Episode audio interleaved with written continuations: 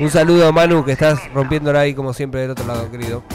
Feliz día, Manu, que es el día del productor de el día de radio la pizza, y pensé que lo saludaba por el día de la televisión. pizza, No, es el día del- No, es el que día se de las, rasca el culo las y los productores de radio y Manu, televisión. así mucho. que feliz Manu, día, Manu.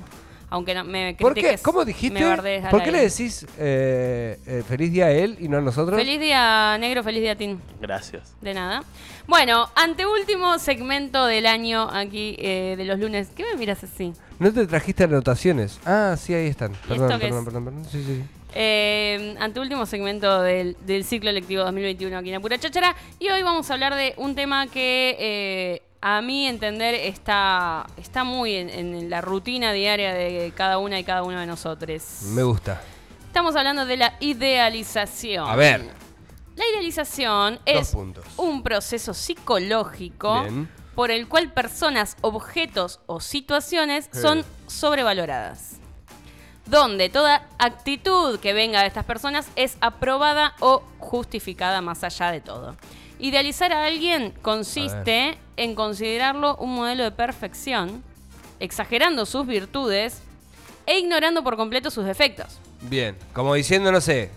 eh, Maradona es la mejor persona del mundo porque jugó al fútbol. Totalmente idealizado Maradona. Bien. Esto eh, nos lleva a relacionarnos eh, Iba a decir Ayrton Senna. ver. no con esa persona, o sea, no te Bien, terminas relacionando sí. con esa persona, sino con una fantasía que creas en tu cabeza. Esto genera una, obviamente, alteración de la realidad y por ende se crean vínculos inestables.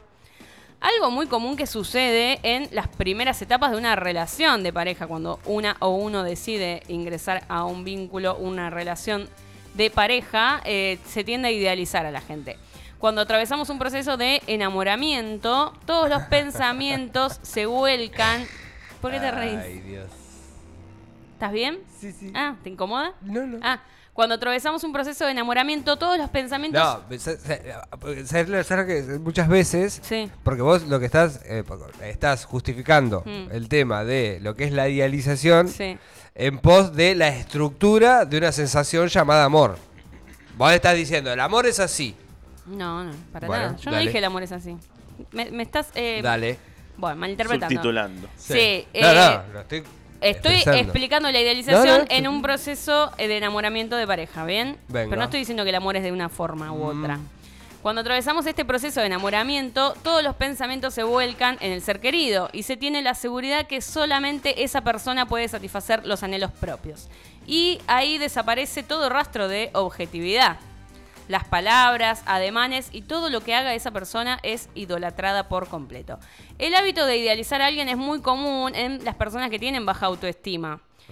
Porque, eh, obviamente, si no te sentís valiosa o valioso, eh, exagerás rápidamente las virtudes de los demás. Una cuestión de sentirte resguardado, resguardada. Exactamente, Bien. por una cuestión de espejito rebotín, como Bien. que yo no tengo esto, pero vos sí, entonces vos estás más allá del bien y del mal. hacete cargo. Exacto. Pero eh, esto no es algo que sucede solamente en los vínculos eh, sexoafectivos, es decir, vínculos de pareja, porque también se puede idealizar a los amigos, se puede idealizar familiares o compañeros de trabajo. Y esto nos lleva realmente a un problema, no solamente para la persona que idealiza, que eh, es decir, que está inmerso en un hechizo de imaginación, sino también para la persona idealizada. Bien. Porque quien es idealizado o idealizada no lo disfruta, obviamente, ya que se coloca sobre él o sobre ella una carga de expectativas que deben ser cumplidas, que nadie pidió y ni él ni ella se ha puesto para sí mismo. Bien. Quien idealiza lo A hace ver. desde una falsa ilusión, intentando reflejar sus propios deseos en el otro, sin considerar la verdadera esencia de su compañera. Lo que hace difícil de gestionar dentro de una relación y lo hace más doloroso y más difícil de superar en el caso de una ruptura. Es lo que te decía recién. Por ejemplo, eh, yo a mí me falta algo, pero la otra persona lo tiene, entonces al yo tener baja autoestima e inseguridades, la otra persona lo realzo y lo pongo en un lugar de idealización que no le permito ver ningún defecto. Todo lo que hace esa persona está bien porque eh, llenan por ahí mis, mis ausencias o mis cosas que yo misma no puedo llevar a cabo. Eh, nos aferramos a encontrar aquello que necesitamos y por las carencias emocionales que tenemos. Recuerden que los vacíos emocionales no se llenan, sino que estos se trabajan para vivir una vida en bienestar y tomar decisiones sanas para sostener justamente estas relaciones saludables, estos vínculos saludables que tanto cuesta llevar a cabo. Para Freud, Ahí está él. Una persona se enamora porque percibe en su amado o amada características positivas que o bien le hace sentirse identificado de manera narcisista o bien desea para sí mismo esas cualidades de las que carece y que se corresponderían con su yo ideal. Es decir, con el, decía, soy, sí. con el ideal de persona, eh, lo ves en la otra persona y te terminas enamorando e Qué idealizándolo. ¿no? Totalmente, así funciona nuestro Sí. cerebro. Muchas veces, al ser esos ideales construcciones que llevamos dentro y a las que aspiramos a encontrar o alcanzar algún día, sucede que más que observarlas en otra persona, se las proyectamos encima sin que eso se corresponda con la realidad y de ahí los tan comunes desengaños amorosos. Está bueno darse cuenta de esto porque muchas veces por la idealización nos quedamos en lugares y espacios esperando que esa persona o ese lugar se comporte según como lo imaginás. Qué injusticia, boludo. Pero la realidad Qué es que injusticia. las acciones hablan más que las palabras. Muchas veces sucede Sí. eh, que uno tiene que estar eh, actuando en consecuencia de lo que la otra persona Exacto. piensa, Exacto. por lógicamente esto que, que bien plantea eh, Joa, de la idealización, ¿no? Porque es, es como muy sencillo. Bueno, yo pienso que vos sos tal o cual y que ante tal o cual situación vas a reaccionar, Sí. a, a reaccionar como yo estoy pensando que, que- que- que vas a reaccionar. Y muchas veces eso no sucede. No. Va y tenés que discutir, ¿no? La, la- la- la situación de, de- de por qué, de por qué tengo que reaccionar así. Uno termina dando explicaciones Claro. innecesarias de algo que no, no cumple no cumple con tu ideal, entonces te tengo que dar explicaciones. No, soy lo que soy y Sí, lo que vos no te cumple con tu ideal según lo que yo pienso de lo que te aplico Tal a vos cual. como ves tu ideal. Exactamente, es, muy todo difícil. muy relativo. Eh. Eh, aparte, cuando idealizás a alguien o a algo, lo condenás inmediatamente a decepcionarte. Porque no va a cumplir. ustedes los hinchas de boca con Riquelme. No voy a tirar, no voy a dejar de tirar ejemplos fantásticos, ¿eh? Eh, porque esta persona obviamente no va a cumplir con tus expectativas y cuando pasa, lo normal es culpar al otro. Es lo que vos decías recién. Mm. Como, ah, ¿por qué? ¿Por qué no haces lo que yo quiero que hagas y yo esperaba que hagas esto? Bueno, eh, cuando es claro, todas somos diferentes y cada quien ofrece desde su estructura mental y emocional lo mejor que tiene, ¿no? A veces no nos damos cuenta de esto, obviamente suele ser inconsciente la idealización, por eso está bueno planteárselo. Eh, dejar de idealizar es poder ver a la otra persona tal y como es, rebajando expectativas y humanizando a la otra persona y a la relación. Va, eso cuando está enfermito, enfermita. No, no ya, se- ya, ya es tanto todo, ¿me entendés? Como diciendo, oh, este loco, mira cómo es. Claro. Tanto nada. ¿Qué problemas nos trae la idealización? Un montón. Por ejemplo, dependencia no emocional. puedes sacar plata en el cajero a las 6 de la tarde. Exacto. Dependencia emocional quiere decir que tu bienestar depende solamente de la otra persona. Eh, llegás a lograr una relación poco realista que está basada en mitos del amor romántico. Bien. Te, te genera celos porque te querés tan poco y tu pareja es tan perfecta que sentís que se va a ir con alguien mejor todo el tiempo. Igual esto sucede también a nivel amistad. Sí, sí, estoy hablando de vínculos en general. sí. Desequilibrio de roles porque adquirís un rol sumiso y de inferioridad. Te genera ansiedad por miedo al abandono, baja autoestima por escasa autovalor- autovaloración, falsas expectativas, obviamente, respecto a cómo debe ser la relación, que no se cumple y desencadenan en rabia, frustración, decepción, desilusión e incomprensión. Ojo que también se puede idealizar para mal, es decir, realzando los defectos. Por Claro, ejemplo, no volvés más. por ejemplo, con el padre. El padre de carne y hueso, la mayoría de las veces, no Sí. es tan cruel ni exigente como muchos neuróticos se lo imaginan. Se sufre más por ese padre idealizado e hiperexigente, por temor a decepcionar a esa figura perfecta y que nunca se satisface, Claro. que del señor real. ¿Cómo que, el- o sea, el, padre, ¿cómo tiene que ser el padre? El padre tiene que ser el que compañero que te lleva por primera vez a jugar al fútbol, que te lleva por primera vez a jugar padre, que te lleva por primera vez a pescar.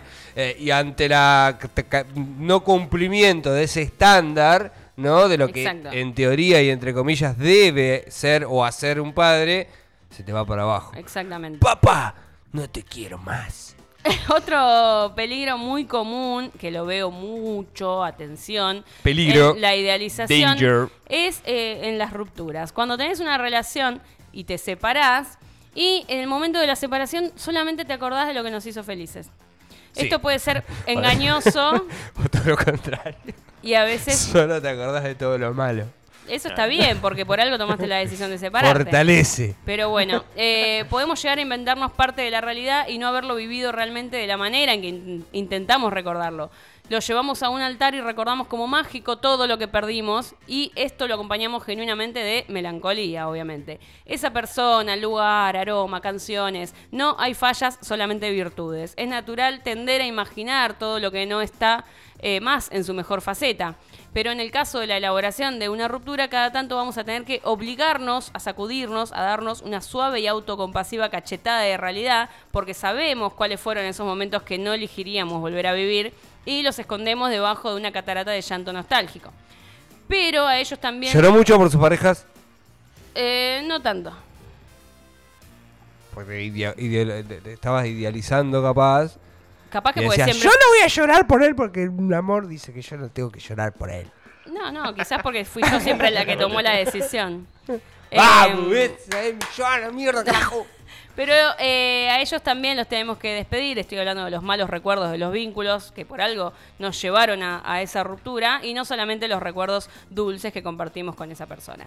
Eh, un ejercicio que puede ayudar es hacer una lista, y te lo digo a vos, pichona, que me estás escuchando. eh, anotemos qué recuerdos reales tenemos de esa relación. Vos por estás ejemplo, incitando a la gente a que haga una... eh, es un ejercicio terapéutico. un Un archivo, anotador y a escribir. un archivo y a Exactamente. escribir. Como, ¿cómo se llama esta película de... mm, ay, Memento. No, no, la de mm, Irene Pearl Harbor. Metro Yo, no, Ah. no era esa. No, Irene Bueno, no Yo importa. Metro Yo, que tenía dos personalidades. No, el chabón que tiene dos novias y hace una lista de los defectos y las virtudes de cada una.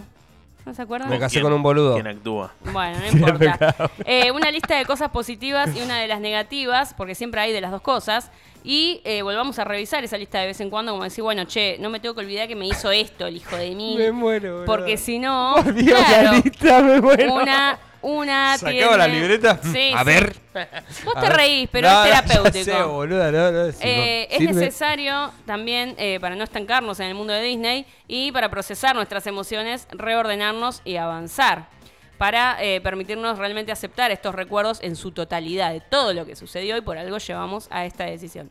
Dejar de idealizar a la gente es preciso para no dejar en manos de otro lo que queremos sentir mirando el lado humano e imperfecto que todas y todos tenemos y sabiendo que todos somos iguales, todos tenemos virtudes y todos tenemos defectos. La diferencia está en lo que queremos enfocarnos en cada uno y en lo que cada uno quiere valorar. Aceptar las personas con sus partes oscuras sin pretender cambiarlas, eso es amar y aceptar. Claro. Si solo querés que sea de una forma determinada, no reconociendo sus defectos, es idealización. Si no estás dispuesta o dispuesto a verlos y asumir que esa persona posee y es luz y sombra, déjala ir mejor. Nada, me mató. Las personas que llegan a tu vida te vienen a mostrar aquello y más para que puedas observar en vos lo que te pasa con esas partes oscuras de el otro. Todo el mundo puede ser o una cagada o un ser de luz. Exactamente. Exactamente. La caricia y la cachetada, La caricia y la cachetada una vez más, tirando información subliminal, yoga, como siempre.